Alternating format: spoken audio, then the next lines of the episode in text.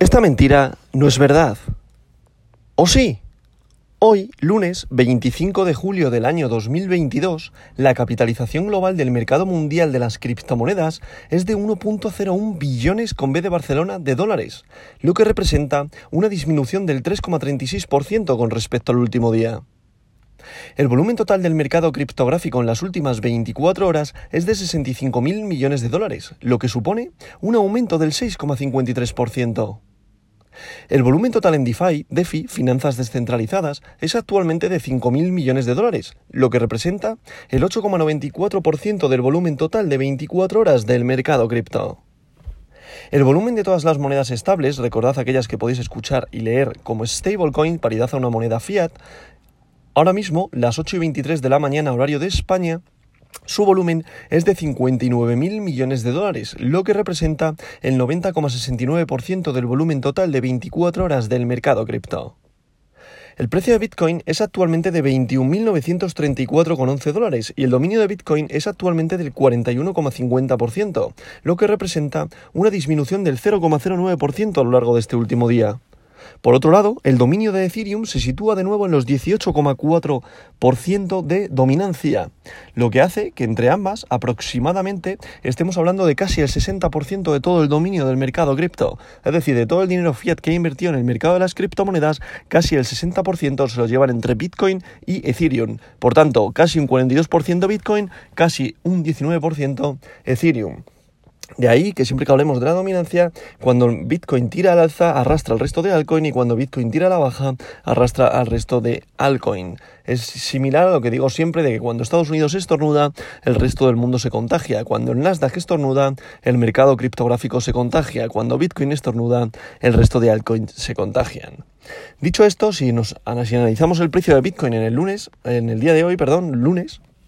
podemos comprobar cómo, según lo que venía comentando, Bitcoin ha vuelto a tirar hacia el rango, es decir, volvemos a visitar los 17.436 a los 22.000 dólares, que es donde estábamos rangueando en estos últimos días, ya incluso semanas, ¿vale? Igual es similar, muy parecido a lo que estuvimos viendo entre los 28.832.000, que hubo un pico alcista antes de la ruptura bajista, en el cual llegamos a tocar los 33.000 y pico dólares y volvimos a caer de nuevo a la baja, ¿vale? Pues ahora mismo ha pasado exactamente lo mismo. Hemos ido a buscar el de resistencia a los 25.000 quedándonos en los 24.000 y de nuevo perdiendo fuerza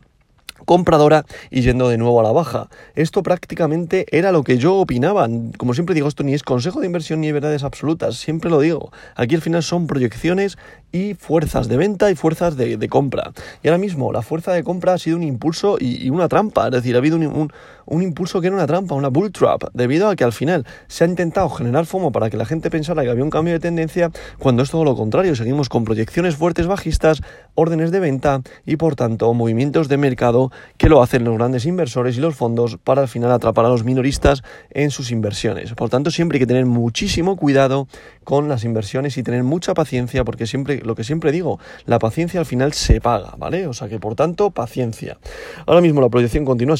siendo bajista.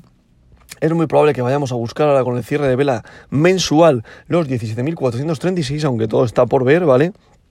Siempre digo lo mismo, esta semana eh, tengo la última semana para hacer la inversión del portfolio del cripto obrero, por tanto analizaremos bien el mercado, veremos si, si, de verdad hay un punto de compra por el contrario tenemos que esperarnos ya al mes de agosto para realizar la inversión del portfolio del cripto obrero. Al final lo que quiero es buscar un buen punto de entrada para entrar en este mercado en el cual eh, mi media sea más baja y la rentabilidad al final acabe siendo superior a lo largo del tiempo, en estos 8 o 10 años como vengo comentando, para que cuando Bitcoin consiga valer un millón de dólares yo tener 0,10 Bitcoin en el cual, traducido a mi moneda fiat, que es el euro, alcanzar una, cifra de 92.000 dólares y que la rentabilidad en este periodo de 8 a 10 años sea abismal, ¿vale? Eso sería lo ideal para mí y es lo que estoy tratando de buscar, ¿vale? Por tanto, continuamos con el portfolio del cripto obrero, aunque este mes todavía no haya hecho la inversión, debido a que estoy buscando el punto de entrada, que el punto de entrada al final se encuentra en los 18.800, pero no lo hice pensando en que iba a caer a los 17.436 de nuevo y ahora hemos visto este recorrido alcista, pero bueno, estamos perdiendo ya la fuerza compradora y es muy probable con el cierre de vela semanal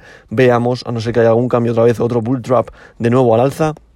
veamos esa cifra de, a la que me estoy haciendo referencia. A partir de ahí iríamos a buscar los 9.000 dólares, 9.800 dólares, que para mí ahí ya estaría el piso, ya estaría el suelo, ya estaríamos hablando de valores pre-pandemia y por tanto el recorrido alcista ya sería sano y a partir de ahí ya estaríamos viendo subidas eh, poquito a poco y que sean subidas sanas, ¿vale? Dicho todo esto, pasamos con el, top 10 de hoy del mercado de las criptomonedas por capitalización de mercado del lunes 25 de julio a las 8 y 27 de la mañana, que el número 1 continúa Bitcoin, el rey de las criptomonedas, la criptomoneda de oro, con un valor unitario por moneda de 21.934,11 dólares, lo que representa una subida respecto al día de ayer de un 0,15%. En posición número 2 se sitúa Ethereum con su criptomoneda, la criptomoneda, con su criptomoneda Ether, que como la denomino yo es la criptomoneda de plata, con un valor unitario por moneda de 1.526,76 dólares, lo que representa una subida respecto al día de ayer de un 0,46%. En posición número 3 se sitúa Tether USDT, recordad es una stablecoin, por tanto paridad al dólar.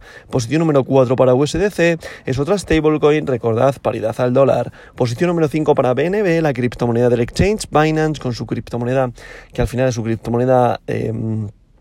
de utilidad, la criptomoneda de utilidad que tiene el exchange Binance, pues ahora mismo en posición número 5 con un valor unitario por criptomoneda de 255,76 dólares, lo que representa también una pequeña subida respecto al día de ayer de un 0,15%. En posición número 6 se sitúa BUSD, recordad, BUSD estaba ayer en la posición número 7 y lo adelantó Cardano, que Cardano adelantó dos posiciones. Y ahora mismo BUSD recupera la posición número 6, recordad una stablecoin, por tanto paridad al dólar, recuperando la posición número 6, o sea que señal de mercado bajista cuando las stablecoin aumentan la capitalización de mercado. Por tanto, XRP, Ripple vuelve a la posición número 7 con un valor unitario por moneda de 0,34 dólares por unidad criptomonetaria, lo que representa una subida respecto al día de ayer de un 0,60% y Cardano vuelve a caer a la posición número 8 con su criptomoneda ADA con un valor unitario por moneda de 0, 49 dólares, aunque haya subido un 0,21% respecto al día de ayer. Pero, aunque haya tenido esta pequeña subida, las otras han aumentado su capitalización de mercado debido a que en la stablecoin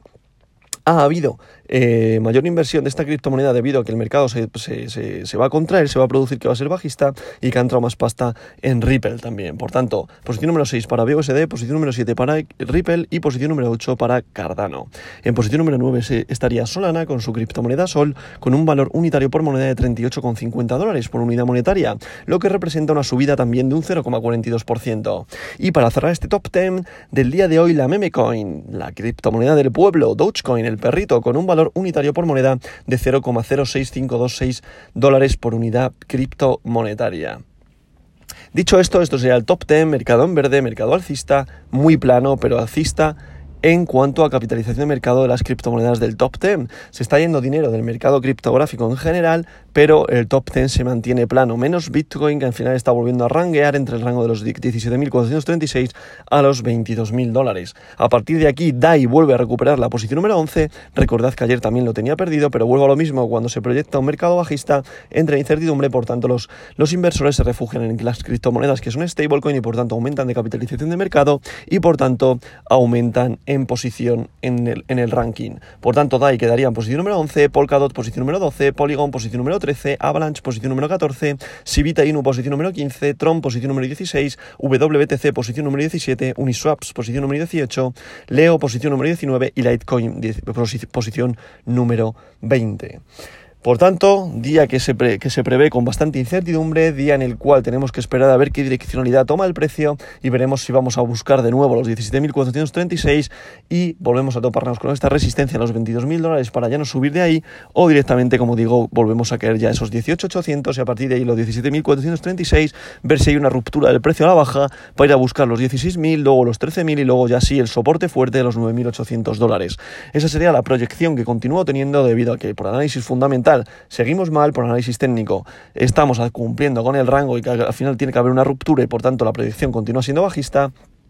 y por tanto seguimos con el tema de la inflación grave, seguimos con el tema de la crisis de Rusia-Ucrania, seguimos con crisis de suministros, etcétera, subida de tipos, etcétera, etcétera, etcétera. Por tanto, muchísimo cuidado, vamos a ver cómo evoluciona esta semana para buscar el punto de entrada para el portfolio del cripto obrero. Como siempre digo, lo publicaré en mi Twitter que es arroba álvaro barra baja revuelta. Esto no es consejo de inversión, siempre haz tu propio análisis, pero bueno, yo al final te intento ayudar a que aprendas a invertir en soportes para que en un, precio de para que en un plazo de medio largo plazo consigas obtener grandes rentabilidades. Por tanto, dicho esto, vamos a ver qué sucede durante el día de hoy y como siempre digo, esta verdad de hoy no es mentira.